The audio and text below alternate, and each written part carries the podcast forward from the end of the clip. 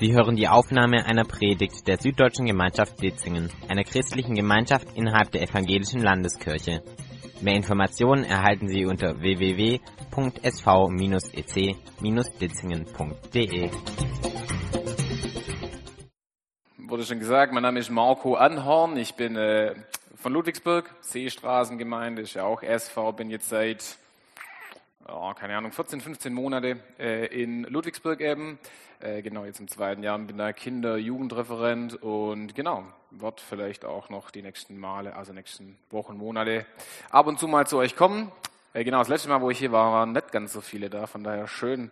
Und da war, glaube ich, auch ein Abstand. Ich glaube, da war ein bisschen Corona oder so, keine Ahnung. Aber schön einfach, dass wir jetzt hier so ähm, zusammenkommen dürfen. Genau. Ähm, zu Beginn habe ich jemanden mitgebracht, nämlich, jawohl, das funktioniert, ähm, die Nano. Und ich lese da einfach mal den ähm, Zeitungsartikel kurz vor, der zu diesem Bild dazu passt. Und zwar heißt es da folgendermaßen, Oslo. Sie faucht, miaut und jagt Mäuse. Nano ist überzeugt davon, eine Katze zu sein. Die Ursache dafür schiebt sie auf einen genetischen Defekt. Schon immer wusste Nano aus Norwegen, dass sie anders ist. Doch erst als sie 16 Jahre alt war, entdeckte ein Psychologe ihre wahre Identität. Nano ist eine Katze, geboren im Körper eines Menschen. Ich wurde einfach in der falschen Spezies geboren. Nano ist davon überzeugt, eine Katze zu sein, denn wie sie berichtet, beherrscht sie alle typischen Fähigkeiten eines Stubentigers. Im Dunkeln sähe sie besser als bei Tageslicht, Wasser könne sie gar nicht leiden und sie spreche und verstehe die Sprache der Samtpfoten. Selbst beim Anblick von Hunden fange sie intuitiv an zu fauchen. Zudem habe die heute 20-Jährige, das war 2016, also sie ist jetzt 26, ein sehr feines Gehör. Am Bahnhof nehme sie das Rollen der Koffer über dem Boden viel intensiver als andere Menschen, sagt sie. Außerdem höre sie deutlich, wie die Schlüssel ähm, wie die Schlüssel der Passanten in ihren Taschen klirren. Mit ihrer Lebenseinstellung ist Nano nicht allein. Ihr bester Freund Swain teilt ihre Leidenschaft in aller Öffentlichkeit. Schnurren und miauen sich die beiden zu. Der Unterschied? Swain wurde nicht als Katze geboren. Da er verschiedene Identitäten in sich trägt, findet bei ihm das Katzendasein lediglich im Kopf statt. Nano hingegen kam als solche auf die Welt, sagt sie. Soweit dieser Artikel von äh, dieser jungen Frau. Ähm, und ich gebe keine Ahnung, was es bei dir auslöst, wenn du sowas liest. Ich finde es doch ähm, recht skurril.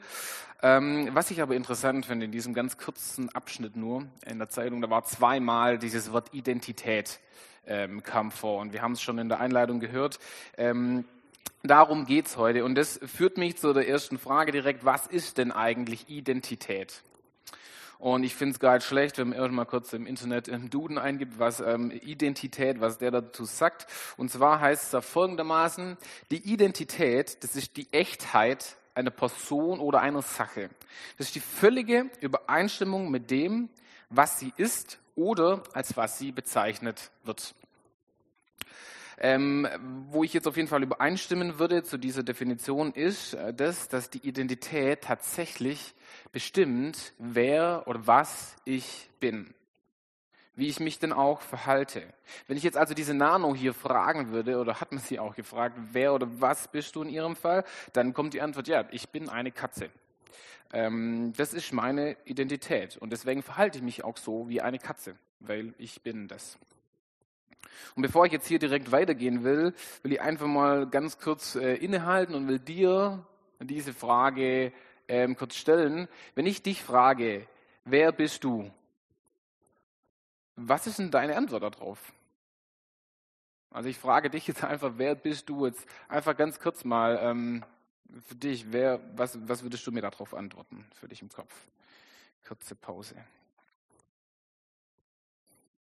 Wäre jetzt vielleicht spannend irgendwie, wenn man sich da auch vielleicht kurz drüber austauscht, was ihr über euch selber sagt, wer du eigentlich bist. Ähm, diese ganze Frage nach Identität ist sowas von aktuell ähm, in unserer Gesellschaft heute.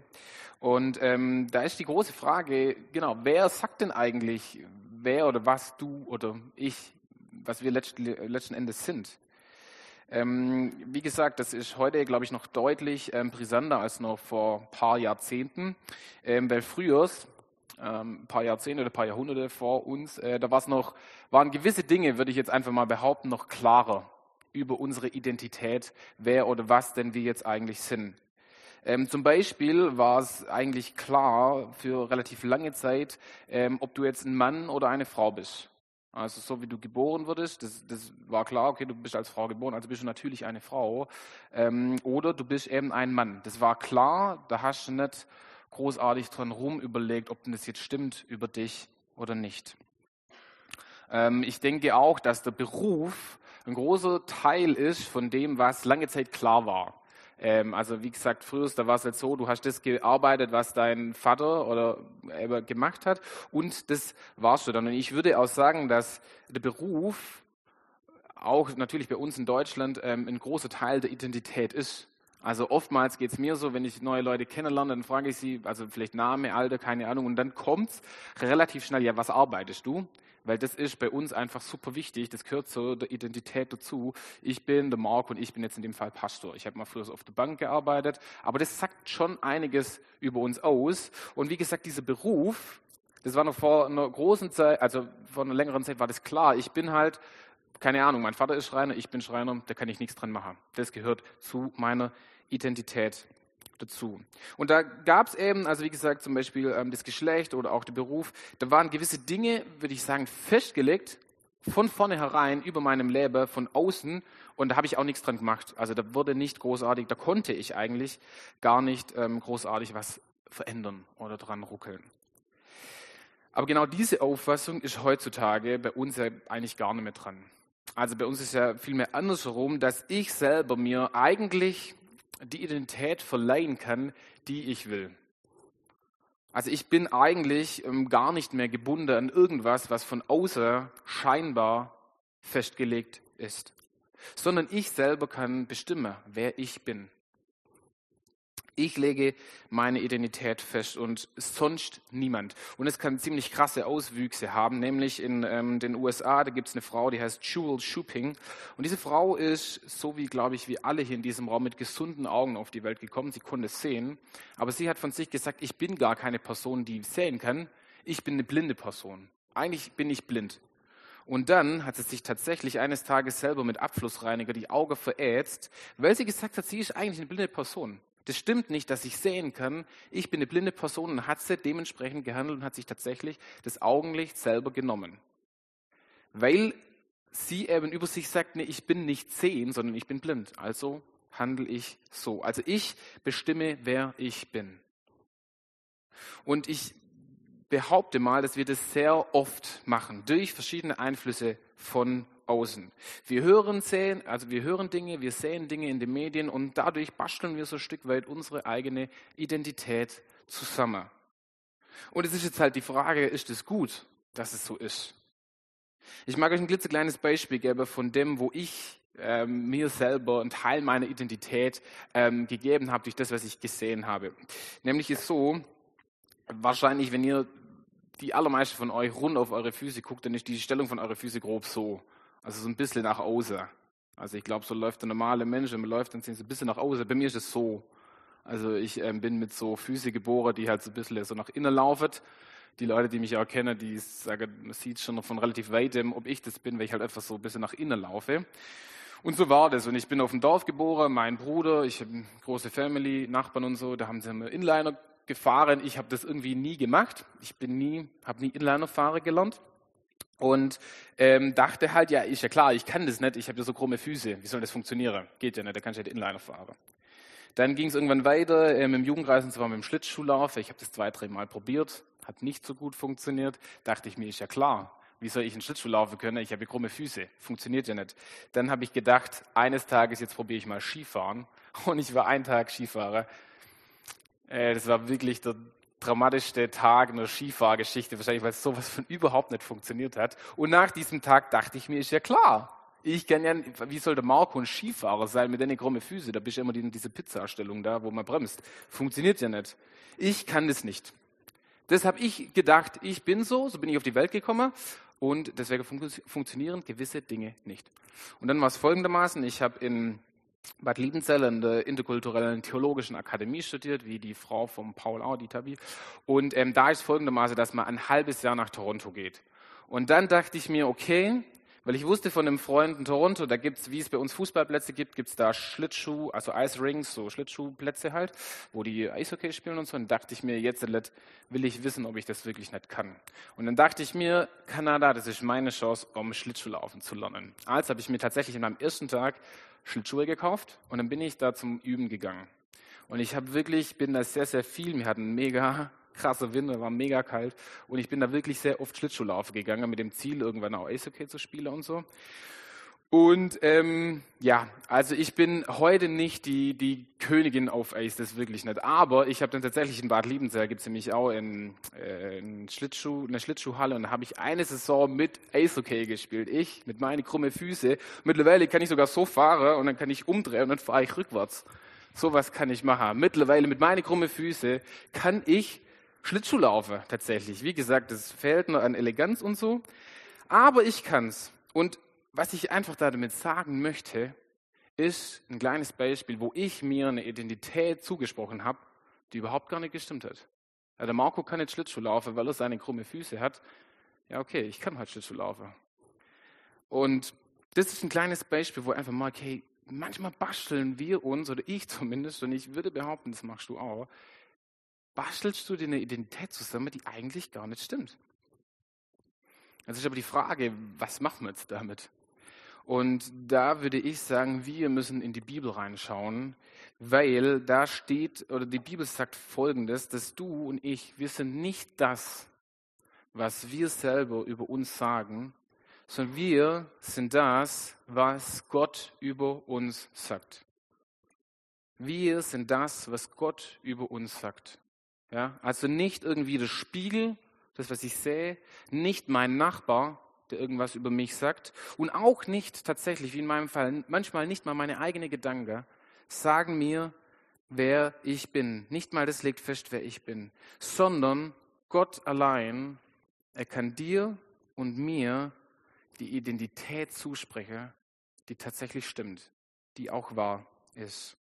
Und deswegen möchte ich mit euch einfach reingucken, was die Bibel eigentlich darüber sagt. Wer bist du in Gottes Augen?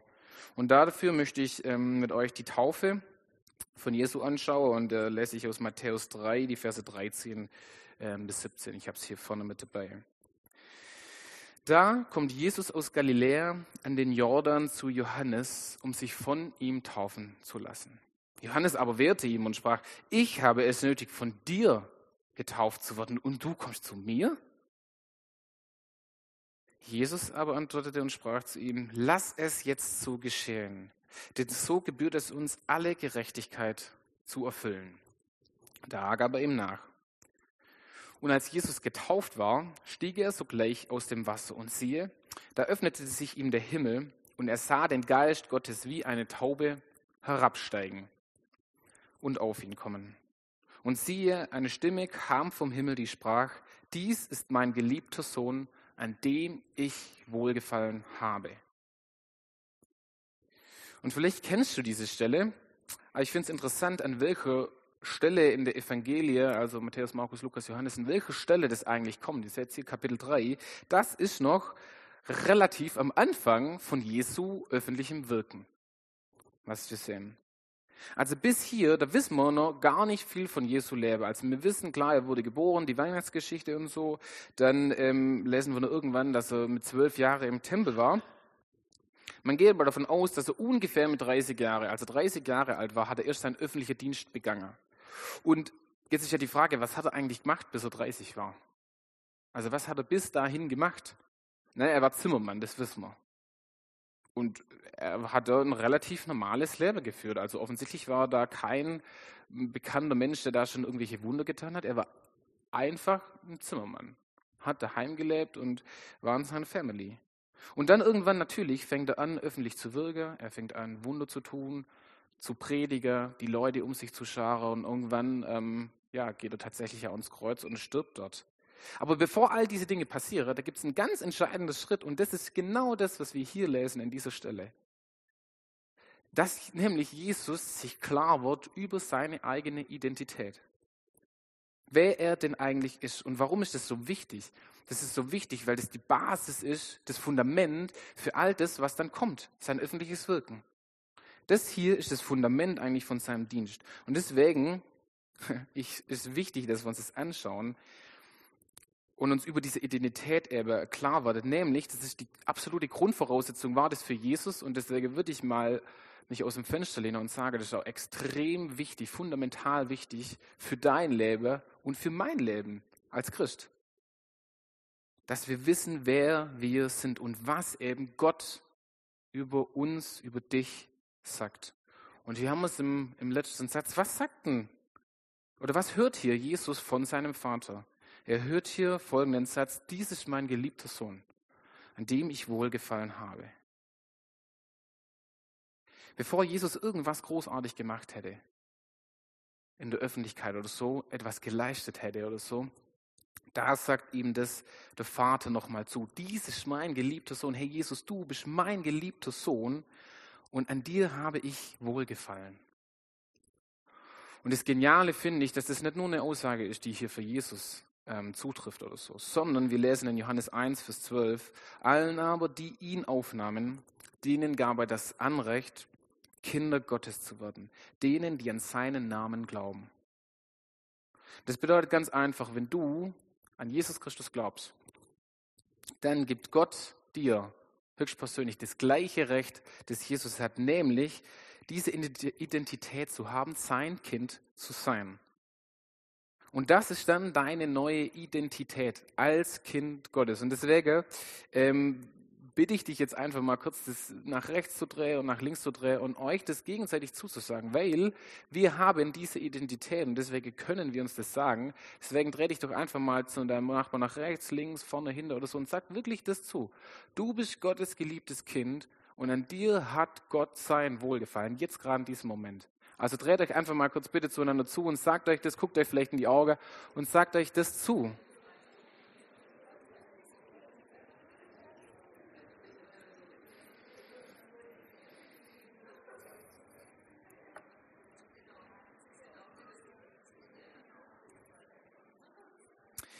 Ich habe, ähm, ist jetzt vielleicht nicht so üblich, dass wir sowas machen, aber ähm, das hört sich irgendwie so nach einem kleinen Einmal-Eins an oder so nach den nach de Basics irgendwie des christlichen Glaubens. Aber ich fand es interessant. Ich habe vor kurzem ein Buch gelesen, das war von so einem Schwede und er schreibt über so Leiterschaft oder geht über, ja, über Leiter schreibt er. Und der allererste Satz, mit dem sein ganzes Buch anfängt, und das ist auch das, was sich bei mir eingebrannt hat, das sagte einfach nur, hey, das was eine christliche Gemeinschaft am meisten braucht, das sind Menschen, die zutiefst wissen, dass sie von Gott geliebt sind. Das ist so sein Einstiegssatz. Menschen, was, was, was eine christliche Gemeinschaft und generell würde ich sagen, die Gesellschaft am meisten braucht, ist, sind Menschen, die das hier verstanden haben. Und da redet er nicht von irgendwie, sondern das geht an Leiter, wo er sagt, hey, auch wenn du in einer Leitungsposition bist, ist es das Wichtigste, dass das hier so tief verankert ist, dass du von Gott geliebt bist. Weil das ist das, was Gott über dich sagt. Durch die Bibel. Und die Bibel macht hier auch klar, dass es eigentlich nur zwei Arten von Identitäten gibt. Zuallererst mal. Nämlich in 1. Korinther 15, 22 steht, denn gleich wie in Adam alle sterben, so werden auch in Christus alle lebendig gemacht werden. Also dieser Satz, dieser Vers sagt eigentlich, es gibt entweder, du bist als Mensch, deine Identität, die ist in Adam oder sie ist in Christus. Diese zwei Möglichkeiten gibt es, in Adam oder in Christus. Und in Adam, das ist so ein Stück weit ein anderes Wort für den Zustand, was die Bibel halt verwendet, ähm, als noch nicht Kind Gottes warst. Und in Christus, das beschreibt dann eben diesen Zustand, als du gesagt hast, ja, ich will Kind Gottes werden. Und was heißt aber das jetzt? Was heißt es, irgendwie in Adam zu sein? Oder was bedeutet es für unseren Alltag, in Christus zu sein? Und ähm, das ist cool, weil das Neue Testament in der Bibel, das ist, also da gibt es über 70 Stellen, die uns beschreiben, was es bedeutet, diese Identität in Christus zu haben. Ja? Zum Beispiel, upsala, 2. Korinther 5, Vers 17, Da heißt darum ist jemand in Christus, haben wir es wieder in Christus, so ist eine neue Schöpfung. Das Alte ist vergangen, siehe, es ist alles neu geworden. Das Alte ist quasi hier dieses in Adam sein. Das bedeutet, als neue Kreatur sind wir, als neue Kreatur, als in Christus, als Kind Gottes, sind wir passend zu Gott. Wir passen zu Gott. Kolosse 2, Vers 11 steht, dass wir in Christus, dass wir, wenn wir diese neue Identität haben, dann sind wir zur Fülle gebracht. Das bedeutet, zu jedem Zeitpunkt, jetzt gerade auch, zu jedem Zeitpunkt sind wir rein und wir sind heilig und wir sind passend, weil Gott uns mit seinem göttlichen Wesen ausstattet. Das bedeutet, du bist nicht unzulänglich, jetzt gerade in diesem Moment vor dem heiligen Gott.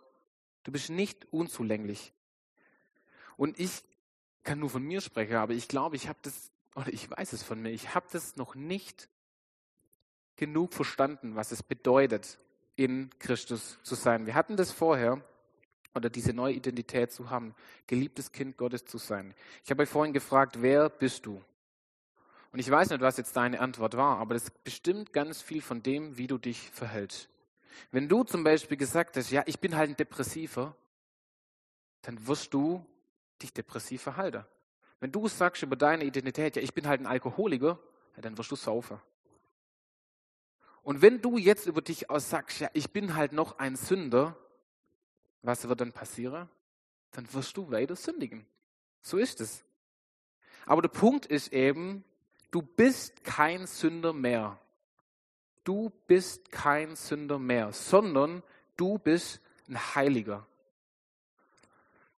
Und ich finde es interessant, weil nach Pfingsten, da wird in der Bibel, also im gesamten Neuen Testament, wird nach Pfingsten dieses Wort Sünder nie wieder auf den Christen angewandt. Weil es es nicht mehr gibt. Du kannst in den Briefe lesen, wenn Paulus zum Beispiel an eine Gemeinde schreibt, er schreibt da an, an Geheiligte, an heilige Leute, ja, an die Gläubigen oder so. Aber Paulus, der schreibt nie an eine Gruppe Sünder, weil das die Gemeinde ist. Und natürlich, und das wissen wir leider von unserem Leben alle, natürlich kann man weiter sündigen. Das schon. Aber man ist eben kein Sünder mehr. Du bist kein Sünder mehr. Und es steht folgendermaßen in Römer 6, Vers 11, da geht Paulus auch nochmal auf dieses ganze Ding ein. Was heißt denn das jetzt eigentlich, diese neue Identität? Und da schreibt er eben in Vers 11, also auch ihr, haltet euch selbst dafür, dass ihr für die Sünde tot seid, aber für Gott lebt in Christus Jesus, unserem Herrn. Haltet euch selbst dafür. In der neue Genfer Übersetzung, die ist ja manchmal etwas besser oder einfacher zu lesen, da steht, geht von der Tatsache aus, dass ihr für die Sünde tot seid. Geht von der Tatsache aus, dass ihr für die Sünde tot seid. Und es bedeutet, weil du kein Sünder mehr bist, musst du die Sünde auch nicht mehr tun. Du bist kein Sünder mehr, ergo du musst die Sünde nicht mehr tun. Warum? Weil du Gottes Kind bist und Jesus in dir lebt und deswegen musst du das nicht mehr tun. Vielleicht als kleines Bild, rein theoretisch, wenn der, der Teufel irgendwie an mich herkommt und mir quasi eine Versuchung sagt, ja, das oder das sollte ich jetzt machen, dann kann ich eigentlich davon ausgehen, oder kann ich zum Teufel sagen, Teufel, du redest hier gerade mit einer toten Person, da ist kein mehr, der darauf reagieren muss. Ja, und das ist, glaube ich, der Knackpunkt manchmal zwischen Freude und zwischen Krampf im Leben als Christ. Ich dachte manchmal, ja, okay, klar, Gott, er, er rettet mich zwar von meinen Sünden, aber jetzt liegt es an mir, jetzt muss ich mein Leben besser gestalten. Also das, dass, dass ich irgendwie mit, mit, mit Gott Gemeinschaft haben kann, ja, das hat Gott gemacht, das hat er geschenkt. Aber sobald es so ist, jetzt bin ich dran, mein Leben zu verbessern. Jetzt muss ich irgendwie heiliger werden, wie es die Bibel sagt. Jetzt muss ich mich anstrengen und mehr machen. Aber der Punkt ist, genauso ist es eigentlich nicht. Weil die Bibel sagt, hey, du und ich, wir müssen keinen Sieg erkämpfen, der eigentlich schon lange erkämpft wurde. Ja, wir müssen auch keinen Preis bezahlen, den Jesus schon lange bezahlt hat. Sondern du kannst eigentlich einfach nur das annehmen, was Gott schon längst getan hat. Für dich und für mich. Warum? Weil du eine neue Kreatur bist. Und alles, was ich machen muss, das hört sich vielleicht einfach an, aber das ist schwierig. Aber eigentlich ist einfach, weil alles, was ich machen muss, ist nur von dieser Tatsache auszugehen, dass ich für die Sünde tot bin. Warum? Ich bin nicht mehr in Adam, sondern ich bin in Christus. Ich bin sein geliebtes Kind. Und was heißt das jetzt? Und ich finde es irgendwie so ein bisschen, ja, was, was bringt mir das jetzt für meinen Alltag, wenn ich nachher rauslaufe aus dem Gottesdienst oder wenn ich halt wieder im Geschäft bin morgen oder so. Und ich habe davor ähm, ein paar Jahre ein Buch gelesen von einem, Watchmanie heißt der, und der schreibt über genau diesen Sachverhalt. Und der hat dann ein Beispiel gebracht und ich fand das richtig doof, aber das ist bis heute in meinem Kopf, deswegen gebe ich es euch einfach auch mit. Und zwar, er sagt hier einfach, stell dir vor, du bist so eine Taumusflasche. Ja, du als Christ, du bist so eine Taumusflasche. Und jetzt, wenn du diesen Sachverhalt noch nicht verstanden hast, dann bist du wie diese Taumusflasche und du betest die ganze Zeit, Gott, bitte schenk doch, dass ich endlich so eine Taumusflasche sein kann. Bitte schenk doch, dass ich irgendwie warmes warm halten kann und kaltes kalt halten kann. Schenk doch bitte, dass ich so grau aussehe, dass ich so einen coolen Schraubverschluss habe, so einen Deckel. Bitte, bitte schenk doch das, dass ich so eine Thermosflasche bin. Und dann sagt dieser Watchmanie folgendes, er sagt, sagt Danke. Du musst nicht dafür beten, dass du so eine Thermosflasche wirst. Du musst nicht mehr dafür beten, dass du grau wirst und so einen coolen Schraubverschluss hast, sondern du kannst Danke sagen, dass du schon längst eine Thermosflasche bist. Das sagt er. Du kannst einfach dafür Danke sagen. Ich bin das schon längst. Okay, ich weiß nicht, ob es so super doof fand oder super gut, aber auf jeden Fall Reaktion ist immer gar nicht schlecht. Aber der Punkt ist, wir, er sagt hier, hey, du musst nicht mehr dafür bitten, Gott, bitte, bitte schenk doch, dass ich irgendwie, keine Ahnung, diese Videos im Internet nicht mehr angucke. Gott, bitte, bitte schenk mir doch Liebe von meinem Kollegen, weil es so ein Depp ist. Gott, bitte schenk doch, dass ich keine schlechte Gedanken mehr gegen XY habe. Sondern ich kann sagen, Gott danke dafür, dass ich diese Videos nicht mehr anschauen muss. Gott danke dafür, dass ich meinem Kollege freundlich begegnen kann, dass ich nicht mehr schlecht über den denken muss, weil du in mir lebst. Danke, dass ich deine Gedanken, die du, Jesus, über diese Person hast, und Jesus liebt diese Person, danke, dass ich deine Gedanken über diese Person denken darf und nicht mehr meine schlechten Gedanken denken muss. Ich kann Danke sagen, dass Gott, dass Jesus es in mir schon längst vollbracht hat und ich nicht da irgendwas erkämpfen muss, irgendwas dafür machen muss, sondern darf Danke sagen, dass es schon längst passiert ist.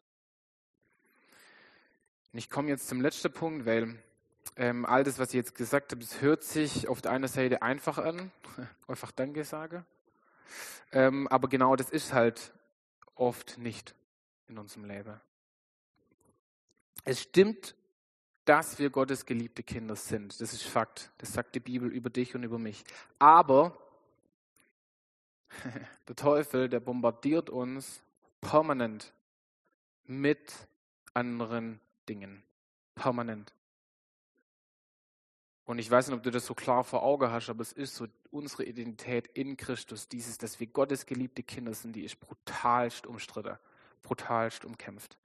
Und ich finde es so bezeichnend, weil direkt nach der Taufe von Jesus, als er getauft wurde, was kommt da?